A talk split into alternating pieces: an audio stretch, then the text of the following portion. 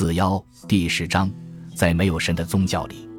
从故事的摆渡人到异人的人，这类小说最具知名度的自然是画皮、瑞云、仲离等。但回归到宗教物事、信仰存在和对人的理解上，转身至文学的根本去，画皮、瑞云中异人的人，并没有给人留下太多有更深文学意义的根藤价值。道士、道士、金和尚、药僧、不伤、陈云七。等小说中那些异人的人更值得探究和思考。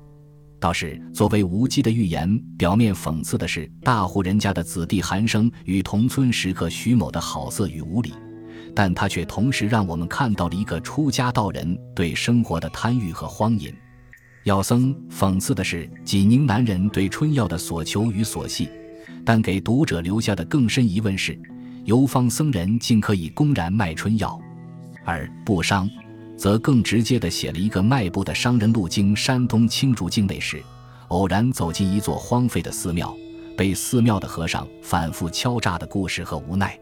这三篇小说均呈短小尖锐的力状和批判态，对道人、僧人的贪婪、荒淫凸显着冷笑和嘲弄。及至金和尚，小说的篇幅、记忆和展现的直切态度之坚决，都在蒲松龄正面书写的宗教故事里。呈现着少见的成熟和价值，从艺术到思考，可以有更多的追问和探讨。金和尚，朱成人，父无赖，以数百钱玉子五莲山寺。少完顿，不能一青叶，暮珠复世若拥抱。后本师死，稍有未金，卷怀离寺，作父犯去。印阳灯笼即罪功。数年暴富，买田宅于水坡里。弟子凡有图，时指日千计，绕里高田千百亩。译文为：金和尚是山东诸城人，父亲是个无赖，几百个大钱把他卖到五莲山寺。金和尚小时顽皮愚钝，不会诵经念佛，只干些放猪和上街买东西的杂活，就如同故宫佣人一样。后来他的师傅死了，留下了一点钱，他就带着这些钱离开了五莲山寺去做买卖。这人弄虚作假，投机倒把，最有心计。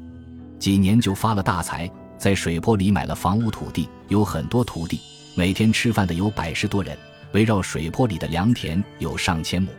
金和尚的写作，作家放弃了他最擅长的想象和讲述，完全以纪实传记之笔法，把其对传奇、想象、浪漫的热情转入了田野纪实般的记录。日常细碎与事实层层叠砌，步步堆加，在整个《聊斋志异》浪漫飞翔的清秀写作里，如同一篇传奇人物的正传写作般，把一个人的顽劣、奸诈、贪婪、市侩、享乐、欲望从最低到最高，自赤贫至富甲一方，写得淋漓尽致，无微不至。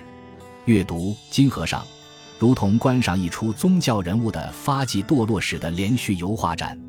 他在完成自己奢靡腐烂的一生后，他的养子金举人竟然是举人。在为养父举办的悼念活动里，世代夫妇闲化妆来，千围吊唁，冠盖于马赛道路。近日，蓬阁云帘，幡状异日，士大夫的夫人们都穿着盛装前来吊唁，车马轿子把道路都堵塞了。出殡那天，高大的灵棚一个接着一个，招魂的灵幡遮住了日光。金和尚的一生可谓奢靡壮阔，生前死后纸醉金迷。虽为一个出家之人，也贵为金爵宰相。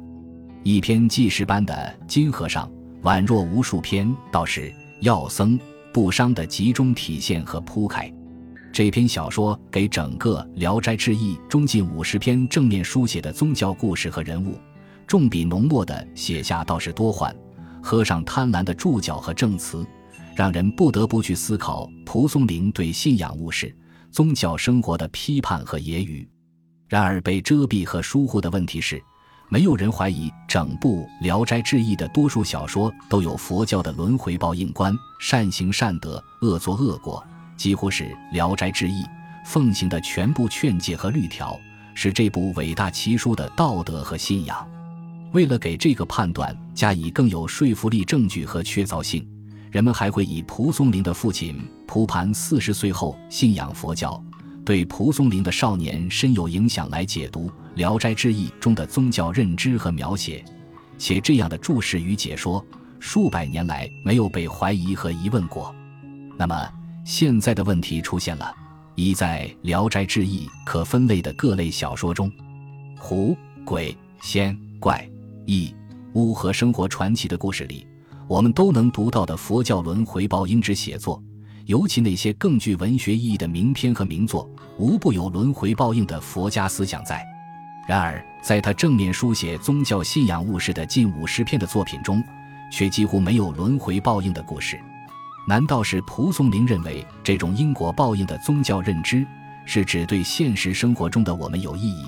而对把这种宗教信仰观念传递给我们的宗教人士、僧人、道士、尼姑没有意义吗？二，在这一大批正面书写宗教人物的小说中，除了常青僧乐众外，蒲松龄面对宗教人物的态度都是幽默、微笑、揶揄、嘲弄和批判。尤其在他最重要的宗教小说里，如《重黎》《道士》《画皮》《盖僧》《青娥》《不伤》《金和尚》《陈云七》《邢子仪》等，他的那种讽刺和批判。鲜明如湖水中的岛屿，或闪刺在灰黑中的光。既然一个作家对某一思想文化是持揶揄批判态度的，至少也是一笑而已的，那么又何谈这种文化思想信仰会给他的写作带来巨大影响呢？反过来，这一文化思想既然给他的人生与写作以极大的精神影响，那他怎么又会对这些正面书写的宗教故事有着总体的批判？讽刺态度呢？三，在这一大批的宗教小说里，除了常青僧乐众两篇外，其余小说的主人翁，但凡是宗教务事的操持者，都无精神的支撑和圣洁之描写。就是常青僧与乐众，作为文学的精神和灵魂，也很难说其中的人物就是人与神的灵魂体。这在其他类别的小说中是相当罕见的。道士以幻术走天下。僧人以贪求为人生，尼姑、女道也多与钱财、性色相联系。一句话，在蒲松龄正面书写的宗教故事里，宗教人士作为尘世凡人是鲜活直立的，而神和神圣在他们是不在无有的。甚至可以说，在《聊斋志异》的宗教写作里，是只有宗教生活而没有宗教之神在的。本集播放完毕。感谢您的收听，喜欢请订阅加关注，主页有更多精彩内容。